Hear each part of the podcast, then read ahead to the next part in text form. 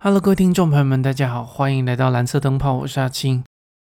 今天我们这集呢是鬼月特辑，那我们就算是聊聊天吧，会比较轻松一点。我其实没有准备脚本，所以等一下我想到什么就说什么，可能内容会比较乱一点点，所以嗨，呃，斟酌收听，斟酌收听，每次都是这样讲。好了，那我们就直接聊下去吧。哎，刚好吧，今年算是八月八号那一天。人生第一次当主角过父亲节，就遇到了好兄弟同一天放假，所以今年好像不太适合庆祝。虽然我最后还是去吃那个和牛烧肉，也不知道是不是因为就是没有观光客的原因哦。我最近去逛超市的时候有发现，就是像是那些和牛啊，还有比较高单价的水果，像是哈密瓜啊、秦王麝香葡萄，还是还有什么水蜜桃之类的吧。这些东西的价格都比往年要便宜蛮多的，所以最近真的是越来越胖，我真是快崩溃。我这样讲会不会很欠扁啊？我们还是回到主题，我们来讲一下鬼月。我有去查了一些资料，那资料上是说，只有在中国的闽南一带还有台湾会有这种鬼月的习俗，不知道其他说中文的国家有没有？那日本是没有的，日本只有一种节日叫盂兰盆节。很刚好，就是我们录音的今天，八月十三号到八月十六号是日本的盂兰盆节。而对于日本人来说，其实这个盂兰盆节比较像是清明节。在这几天，他们先祖的亡灵就会回到人间来，所以这几天呢，日本人其实他们是会回乡跟家人团聚，然后祭祖啊、祈福之类的。据我所知吧，我好像也没有听说日本有什么关于盂兰盆节的禁忌。不过，反观于台湾，我们在这一个月可以说从小就被洗脑，说这个月非常可怕，外面有很多好兄弟在游荡，叫你晚上千万不要出门。从小不管是电视节目啊，还是长辈都是这样跟你讲的。那我们这边有一些海外的听众，可能有点不飒飒，就是我到底在讲什么？我这边大致解释一下好了。我最早最早对于鬼月有一个比较清晰的认识，是来自于一部动画。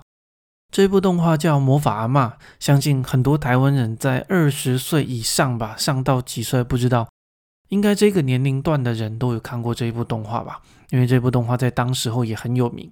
那里面有做一些解释啦，就是说，如果你在活着的时候做了一些坏事的话，死后就会堕入地狱。地狱里面非常的炎热，不管你放什么东西到嘴巴里面，它都会马上烧成一些焦炭。而且那些堕入地狱的人，他们的喉咙都会缩到跟针孔一样细，就是你吃的东西你也吞不下去。所以上天也是大发慈悲，在每年的农历七月初到七月底，地狱的鬼门会大开，放这些在受难的灵魂回到人间，放一个月的假。到了农历的七月十五号，也就是中元节的那一天。人们呢就会摆出很多的贡品来祭祀，来就是供奉这些好兄弟，让他们可以吃一顿好吃的。这些单内供诶颇多，所以在台湾的民间信仰里面，这一个月会有很多的好兄弟在外面徘徊。以前我们家的长辈还会禁止我们这一个月出远门，或者是去海边，还是去玩水都不行，而且还会有一些离离扣扣的禁忌，比如说不能拍别人的肩膀。不能乱捡地上的东西，不能挂风铃啊，还有不能半夜晒衣服。不过呢，我觉得应该也是不用太害怕了。我看了一些资料，我发现这个鬼月很有可能是被想象出来的。那我们来讲一下鬼月的由来。在网络上曾经有流传过一个版本，是说农历七月其实是一个非常吉祥、非常好的月份。但是当时候明朝的开国皇帝朱元璋。他想要霸占这个月份，所以他的军师刘伯温就派了很多人去散播谣言，说七月是个很不祥的月份，会天降大灾啊，天降大难之类的。结果这个说法一直延续到了今天。可是这个版本有一个很大的漏洞，这个漏洞就是说，这个鬼月只有在闽南还有台湾才会有。以明朝的国土面积来看的话，应该这个信仰会遍布整个中国才对。所以这个说法很有可能是不对的，所以我这边又找了另外一个版本，这个版本的说法应该比较靠谱。他是说，在农历七月十五这附近，刚好是一个夏末秋初的时间点，有很多的农作物都到了成长的关键时刻，基本上这一段时间就可以决定你今年是丰收的一年还是欠收的一年。所以最早最早的记录在战国的时候，他们会在这一段时间里面做一些祭祀，祈祷今年是一个很好的年。到了汉朝，佛教开始盛行，盂兰盆节就融入到了这些祭祀当中。依佛教的说法，这几天的斋戒啊，这几天祭祀应该是要为父母做功德，让自己的先祖可以解脱的。不过后来道教又出现了，其实我很怀疑是不是道教直接把佛教的盂兰盆节拿过来说，我们这一天也要祭祀，我们这一天呢是为了度救亡魂，为了普渡地狱里的恶鬼。结果呢，后来就变成了中元节。到了宋朝，很多人因为北方的战乱要开始往南逃。当时的人相信，只有在中元节这一天呢，他们祖先的灵魂才会回来看他们。但是他们当时又要逃跑，所以他们就提前一天，也就是农历的七月十四号，先把他们的祖先的灵魂先招上来。招上来之后呢，再带着那些祖先的牌位往南逃。也就是这样子，所以在农历七月十四号的时候就被定为亡灵会回到人间的那一天，也就是在那一天鬼门会大开。所以严格上来说，其实鬼节只有七月十四号跟可能七月十五号。那为什么会变成现在的鬼月呢？现在是有一种推测，关于鬼月最早的记载可能是发生在就是日治时代的初期。那个时间点稍微往前推，到了清朝末年，在闽南一带还有台湾发生了蛮多的，比如说械斗或者是交拼这类大型武装冲突事件，死了很多人。所以现在的鬼节很有可能就是为了抚慰当时死去的亡灵，慢慢的就把这个鬼节变成一个礼拜，变成两个礼拜，就越变越长，到最后整个七月就都是鬼月了。这个是我觉得比较靠谱的说法。突然觉得良心有点痛，如果就这样结束的话，我知道有很多的听众是来听恐怖故事的。那今天的内容算是比较不恐怖吧，而且我最近更新的频率又有一点点长哦，所以我也是一直想办法再找一个平衡点，也是蛮多人在催更的。那我就来讲一些恐怖的话题吧。OK，那就下个音乐。我们继续来讲鬼月比较热门的话题，就是抓交替。应该有很多的听众都有听过这个名词，就是抓交替，也可以说叫抓替身。在台湾人的民俗信仰观念里面，如果一个人是因为意外死亡，比如说车祸或者是哎溺水之类的，像这些意外导致你过世，那你的灵魂就会永远留在那个地方，直到。有下一个人过来代替你的空缺，所以他们就会在他们发生意外的那一个地方徘徊，并且想办法让其他人也发生相同的意外，进而过世，这样子他们就可以解脱，然后由下一个人再去找下下一个人。而我也有听过另外一种说法，是说如果是自杀的话，他就会一直重复他生前自杀的那一个动作，直到有下一个人来代替他。我以前大学的时候有听过一个蛮恐怖的故事的，就是说我们学校有一个蛮高的建筑，大概有二十几楼吧，其实具体几楼我忘记了，不过就是很高。那个顶楼是上不去的，因为曾经就是有蛮多的学生往从那里往下跳。后来呢，有一个学长告诉我说，以前他有一个阴阳眼的同学，他每次经过那一栋楼的时候，都能看到有影子在往下坠。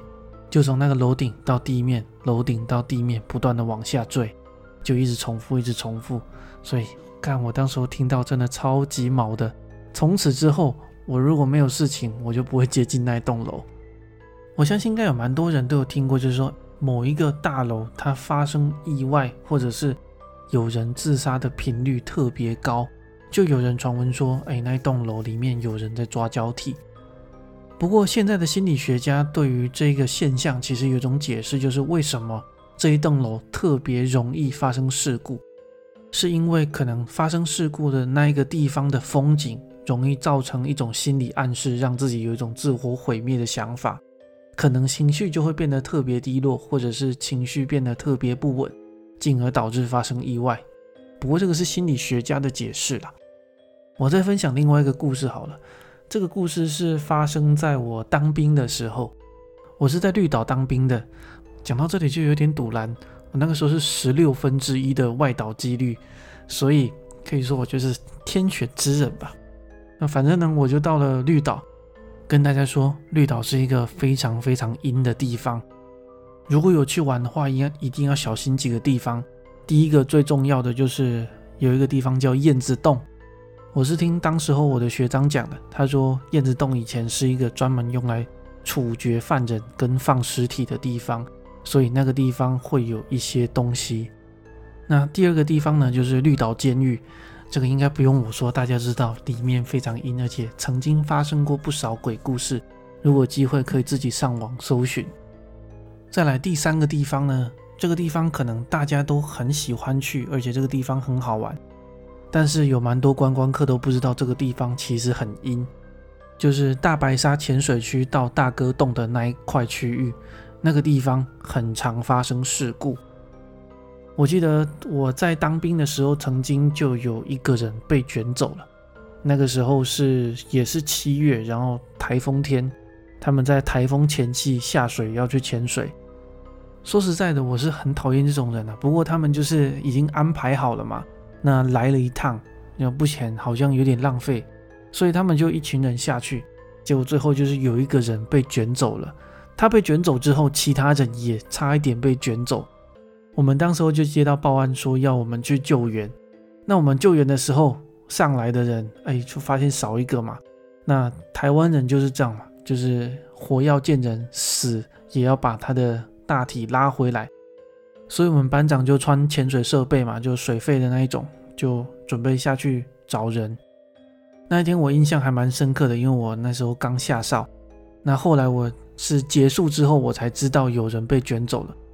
那我的班长回来之后，他就跟我讲说，其实他下去的时候，那一个人是还活着的，他有想办法救他，可是他感觉到有东西在拉那一个人。而且那一个东西还慢慢的也在拉我班长，所以我那一个班长当时我也差一点就交代在那里的。其实我当时候听是一头雾水的，是什么拉什么东西的。后来是另外一个学长跟我解释说那个地方有在抓交替，所以之后我经过那个地方，我心里也是都会毛毛的。OK，不过其实绿岛也算是一个蛮常发生意外的地方，我觉得。因为在我当兵的期间，就有一个人被浪卷走，然后刚刚那一个是被拉走，然后还有另外一个是绿岛它的本地居民，那个时候也不知道为什么他很离奇的就走了。他是在绿岛的北方有一个地方叫公馆，公馆上面有一个渔港，那个渔港很也不能说很浅，但是没有什么浪。可是那一个人就是被发现的时候，他已经沉在那个港区的水底了。那个时候我是听绿岛的居民聊天，可能他自己喝醉酒跌进去的，反正到底是怎么样，我也不是很清楚了。好，那再来，最后顺便跟大家分享几个我最近就是这几天找资料发现的一些有关于日本见鬼的方法。如果你是就是中文的资料的话，其实你上网就是打见鬼的方法，就有蛮多的资料可以看的。但是我看的是日文版，所以我最近看到一个。蛮有趣的东西，就是说你要怎么确认家里有没有灵的存在？这个方法还蛮简单的。找一天的晚上，站在玄关前面，闭上眼睛，开始想象你走进家里，然后开始走到每一个房间，记住是每一个，然后把每一个房间所有的窗户全部都关上。如果没有窗户的话，就走过去绕一圈再出去。当你把所有的窗户关上，所有的房间都走完之后，这个时候再想象，想象你就是走回玄关。在你走回这个玄关的途中呢，如果在你的想象中出现的任何东西，那个东西就可能现在就在你的家里。一般来说，有可能你会看到一些过世的亲人，这个算是比较正常的现象。如果你看到其他的东西的话，好了，就就这样子。那还有另外一个方法，另外一个方法是在房间里面，你要怎么确认这个房间里面有没有灵的存在？这个方法就更简单了，要准备的就是一部手机。做法就是呢，先开启手机的录影功能，然后闭上眼睛按录影，然后转一圈，把你的房间三百六十度都拍一遍。再来，还没结束，你换到那个前置的相机，就是拍你的脸的那个相机之后，拿远一点，一样以能够照到房间为主，按录影，闭上眼睛，再转一圈。那之后呢，你再回放这两段录影。可能就会看到一些奇怪的东西。再来，再分享最后一个方法。这个方法呢，是可以跟灵互动的方法。那这个是我看 YouTube 里面有一个叫 Fishes 的内容，它的翻译。这个做法其实也蛮简单的，要准备的就是一张纸，然后一支笔，选一个晚上坐在桌子前面，用笔在你准备的那张纸上写着“欢迎回来”。那其实是日文的，叫 “okai 如果你是本身是灵感体质的人，在你写完 “okai 之后，你就会有开始有感觉了。那接下来下一句写上“你累了吧”，那日文就是疲れましたか当你写完的时候，如果你是灵感体质比较强的人，你就会突然听到一句“我累了”。OK，那我们这集就暂时到这里。最后感谢。这个我不知道是念 Celia 还是 Celia，C E L I A 听众的赞助，哎，感谢您的收听。再来，哎，感谢 K K。那历史性的节目，嗯，我尽量找时间，如果有机会的话，我再来做了。不过真的是收听率不太好。其实我这边是还有素材的，只是这一类的节目真的效益不是很好。我之后也是尽量在更新。再来，感谢听众来自 Spotify。我应该没念错吧？真的是到了日本之后，我的英文迅速瞬间就退步了。那我尽量找时间更新哦。现在日本新生活，目前我尽量在努力适应。再来感谢香香香香，喜欢都市传说的话，其实我这边手头已经有翻了两三折了，只是一直没时间录音。